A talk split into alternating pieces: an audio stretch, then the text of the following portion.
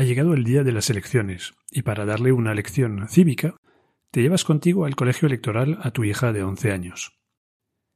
En la cola para votar, de repente te pregunta Papá, ¿y cómo decides a quién vas a votar? Uf, vaya golpe bajo. Pillado con el carito del helado.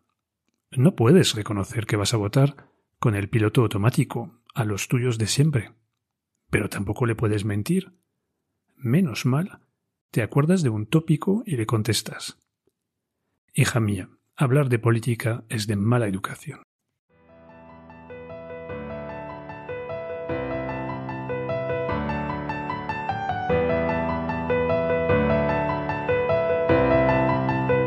Te llames Platón, Jesulín, Einstein o Kim Kardashian, cuando no piensas, la lías. Todos necesitamos un espacio donde fortalecer nuestro pensamiento crítico. Esto es, tu rincón de pensar.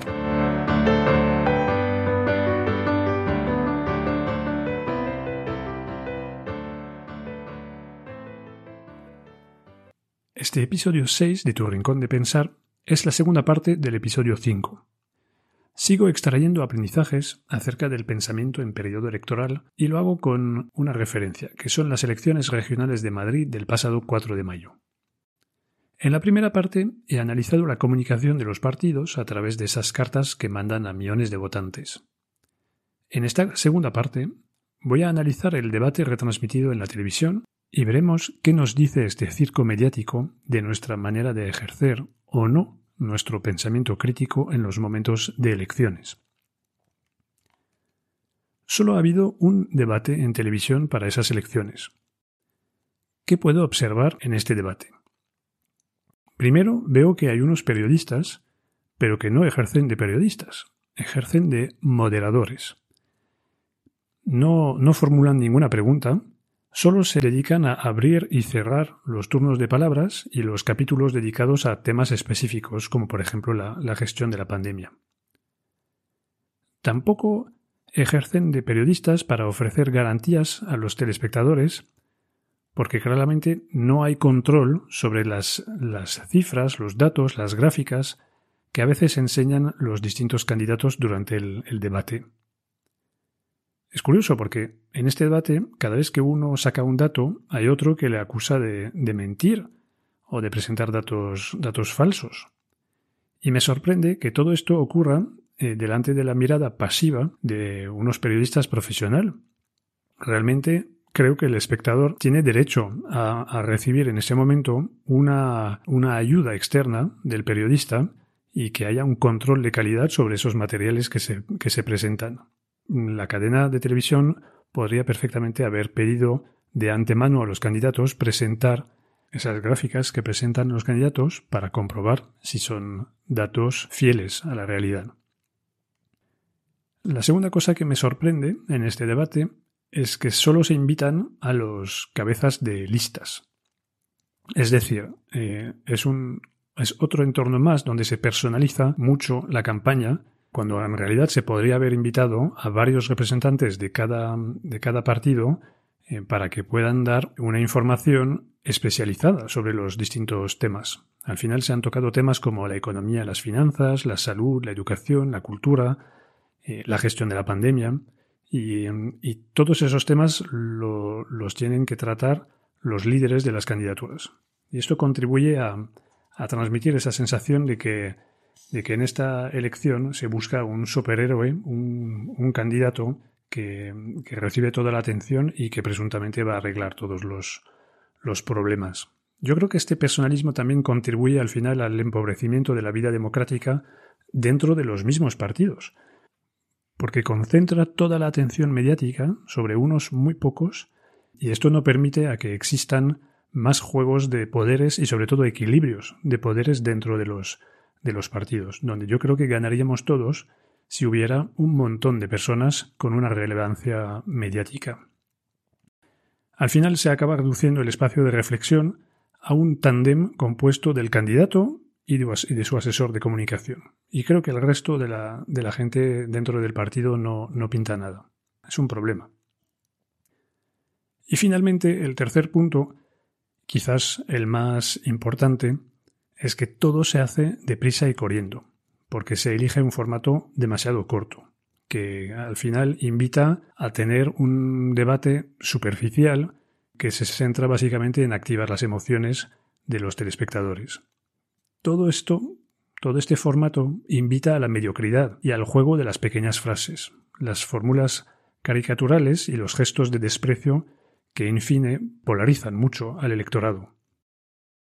Mm, yo veo este debate y observo que por todos esos motivos también los candidatos sienten que están ahí como eh, actores y tienen que escenificar el enfrentamiento con los partidos que, son, que les son más eh, alejados a nivel ideológico o de propuestas y después también, tienen que escenificar algunas alianzas. Pero todo, todo parece como un teatro.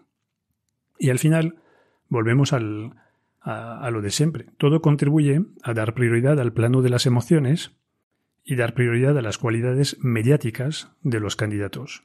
Realmente eh, no se da visibilidad a sus competencias técnicas, porque el formato no lo permite.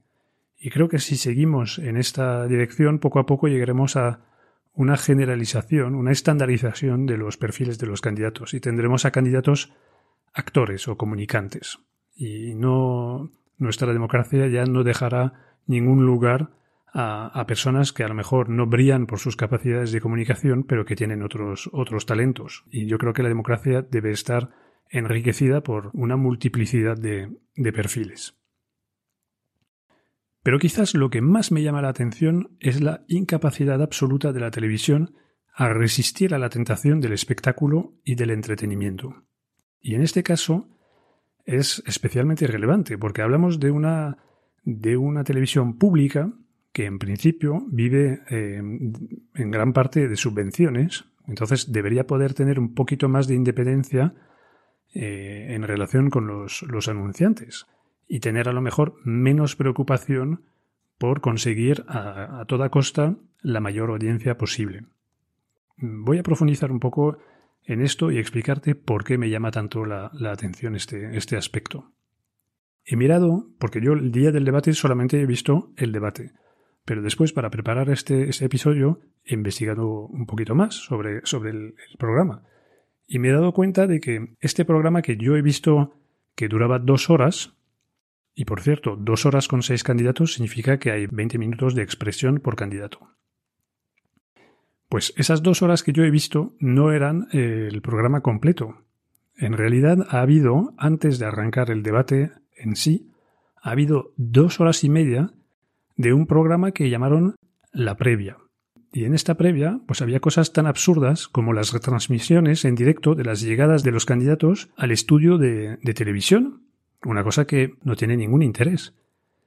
Sin embargo, a esta trivialidad los candidatos le dan tanta importancia que he leído que incluso se, tuvo que hacer un sorteo para determinar el orden de llegada de los candidatos al, estudio. Y claro, cuando entran en esta dinámica de mm, casi propia de un programa de, de corazón, mm, se hace todo un esfuerzo de teatralización. Eh, hay uno que elige llegar en moto, otro en taxi, otro andando, pues un día tendremos uno que, que, tendrá la idea de llegar en patinete eléctrico o yo qué sé, pero son cosas que no tienen absolutamente ninguna importancia. Y sin embargo, el propio programa de televisión le da mucha importancia a esto. Habían negociado para que cada uno de los candidatos tuviera derecho a un, un protagonismo exclusivo de 10 minutos. Pues habían decidido que la gente tenía que llegar de manera escalonada para no pisarse y cada uno tenía entonces este, los focos puestos en, su persona durante 10 minutos. Yo considero que este dato indica que los medios de comunicación han perdido el norte y ya no saben distinguir entre lo que es información y espectáculo y no son capaces de dar a la política el tratamiento que se merece. Porque voy a comparar esos, esos datos. Se trata de, una, de una noche de debate electoral y hay dos horas dedicadas al fondo del asunto, a la campaña, y hay dos horas y media de previa donde se habla de cualquier chorada, por ejemplo, si fulanito ha llegado en moto, si el otro eh, lleva una corbata o no lleva una corbata, bueno, este tipo de, cosas. Y después ah, también se ve reflejado en el, en el tiempo dedicado a cada candidato. Los candidatos han negociado para tener 10 minutos de protagonismo exclusivo en esta parte como de prensa rosa del programa. Y, y son 10 minutos, cuando en realidad en el debate sobre el fondo de la campaña mm, van a disponer cada uno de 20 minutos. Entonces, yo veo que ahí hay un desequilibrio muy importante. Hay una pérdida de, de sentido de las, de las proporciones y, de lo que realmente es, es importante. Después, yo interpreto también estas, eh, la duración de este programa como una señal de una falta de criterio por parte de la ciudadanía.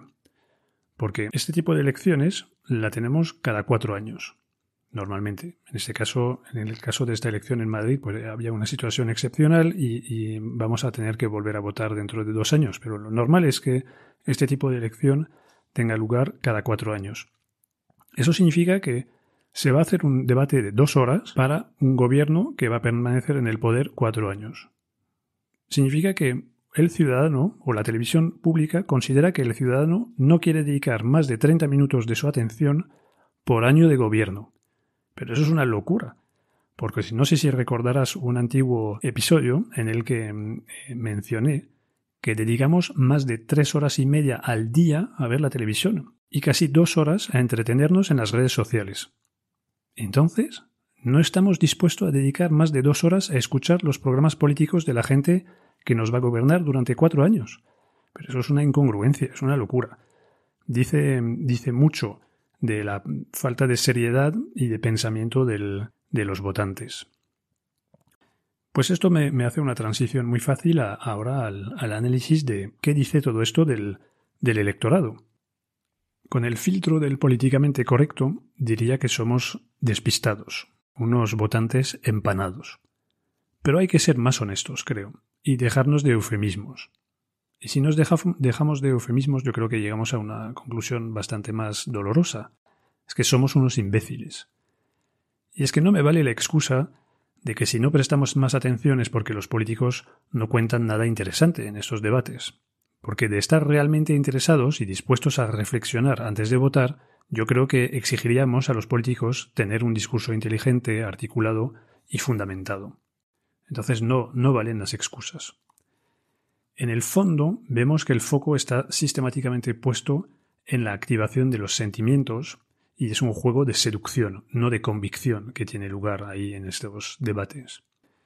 En lugar de apelar a la razón eh, con propuestas serias y estudiadas y con equipos preparados para llevarlas a, cabo, los partidos se dirigen a los votantes con un discurso basado en, los sentimientos, de activación de los, sentimientos. Muchas veces el miedo, presentando al adversario político como un, peligro. Ahora bien, si no estamos dispuestos a cambiar y a activar nuestro pensamiento crítico a la hora de elegir a quién dar nuestro voto, y si aceptamos permanecer en este tipo de juego político emocional, ¿cómo nos vamos a quejar de que después, durante el mandato, todo es comunicación, frasecitas y cortoplacismo para conseguir titulares en prensa. Es que tenemos que ser coherentes, tenemos lo que merecemos, creo. Somos nosotros, los electores irreflexivos, que abonamos este terreno sensacionalista y polarizante. Del mismo modo, sin calidad y transparencia a nivel de prioridades y propuestas por parte de los partidos, ¿sobre qué base creemos que se pueden producir los tan necesarios acercamientos entre partidos después de las elecciones. Es que es muy difícil que si se dedican a tener discursos súper exagerados de odio, después puedan ponerse de acuerdo sobre, sobre medidas concretas a, adoptar en beneficio de todos. Una de las cosas que más rabia me da cuando examino todo este, este contexto de esta campaña es darme cuenta de que toda esta fiesta se paga con dinero público, y yo formulo la pregunta, si esto se paga con nuestro dinero, ¿no deberíamos exigir otra cosa? Lo que tenemos ahora son cartas de papel con un estilo que es más propio de una carta a los Reyes Magos de un niño de cinco años. ¿No sería mejor permitir a cada ciudadano darse de alta en un, en un, registro, por ejemplo, para señalar que solo quiere comunicación por correo electrónico, que eso ayudaría también a reducir el coste, y que este correo electrónico corresponda a un formato impuesto y serio, con información acerca de quién es o son los candidatos, qué se propone y sobre todo cómo se pretende alcanzar esos objetivos, incluyendo, por supuesto, información relevante sobre la financiación de esas, esas, esas propuestas o esas promesas. Porque las cosas no salen gratis. Desde un punto de vista muy práctico, mandar esta información por email también permitiría colocar un botón que las personas que reciben el email, al clicarlo, pues se colocarían las fechas de los debates en su calendario. Todo eso técnicamente es factible y yo creo que los, votantes merecen este tipo de, información. Lo que tenemos ahora es un, un espectáculo en la televisión que no es ni una entrevista ni un debate es eso, un espectáculo mediocre que confunde la política con la prensa rosa. Yo creo que lo que debemos exigir es un formato serio que permita explicar los programas más allá de obviedades, medias verdades y brindis al sol. Necesitamos que haya ahí en este programa unos periodistas que comprueben los datos a los que se refieren los candidatos y que, que, formulen verdaderas preguntas cuando un candidato dice algo que parece una tontería o una inexactitud. Los candidatos deberían tener tiempo para hacer preguntas incómodas a sus contrincantes. De eso se trata en un debate. Y, realmente si para hacer todo esto necesitamos más tiempo, y si ninguna cadena de televisión cree que puede conseguir audiencia con este tipo de trabajo serio, y invitando al uso de la razón a los telespectadores, pues entonces que se transmita por Internet, porque ya técnicamente se puede hacer, no dependemos de la televisión. Otro elemento a cambiar es creo el foco propio de la campaña. Ahora mismo todo el dinero se reparte entre los candidatos y cada uno hace una campaña para promover exclusivamente sus intereses particulares. Y yo creo que se debería hacer publicidad para la propia democracia e invitar a los votantes a hacer uso de razón, que se informen. Y eso es, es un trabajo pedagógico que se tiene que hacer desde la propia institución que organiza la, que organiza la campaña todo el dinero no puede ir a los candidatos. Yo creo que la propia democracia se merece una parte de este presupuesto de campaña electoral. Pues como estás ya acostumbrado al, podcast, sabes que no me gusta echar la culpa siempre a los, a los demás. Y, y, en esta temática en concreto, que vamos tratando ya en dos episodios consecutivos, el elector, ya te habrás dado cuenta de ello, tiene una gran, gran responsabilidad y tiene sin duda que hacer una autocrítica importante. Entonces te voy a formular algunas preguntas para ayudarte a reflexionar. ¿Cuánto tiempo dedicas al proceso electoral? ¿Miras las propuestas con detenimiento? Si observas que el partido que mejor representa tus ideas y tus valores opta por un discurso lleno de demagogia que contribuye a polarizar la sociedad, ¿Le comunicas tu disconformidad? Si este partido te presenta un programa que se parece a una carta a los Reyes Magos, ¿te revelas y les señalas que quieres ver un programa serio? ¿Contemplas la posibilidad de afiliarte a un partido para poder influir más directamente sobre esas cuestiones desde dentro? Y finalmente, en tu vida cotidiana, ¿haces el esfuerzo de entender los asuntos políticos? Resistes a la tentación de adoptar el ritmo y el tono de las redes sociales que transforman la política en un híbrido entre una batalla campal y un concurso de zascas? No sé si tú que me escuchas tienes unas elecciones a la vista o si vas a tener que esperar meses o años antes de ir a las urnas, pero de cualquier modo, te animo a tomar hoy la decisión de convertirte en un votante con pensamiento crítico. Gracias por ser fiel a tu rincón de pensar. Te recuerdo que puedes escribirme a info@turrincondepensar.es para decirme lo que piensas del podcast, sugerirme cambios para mejorar o sugerirme un tema concreto que te gustaría ver tratado en un futuro episodio. Que pases una muy buena semana. A bientôt.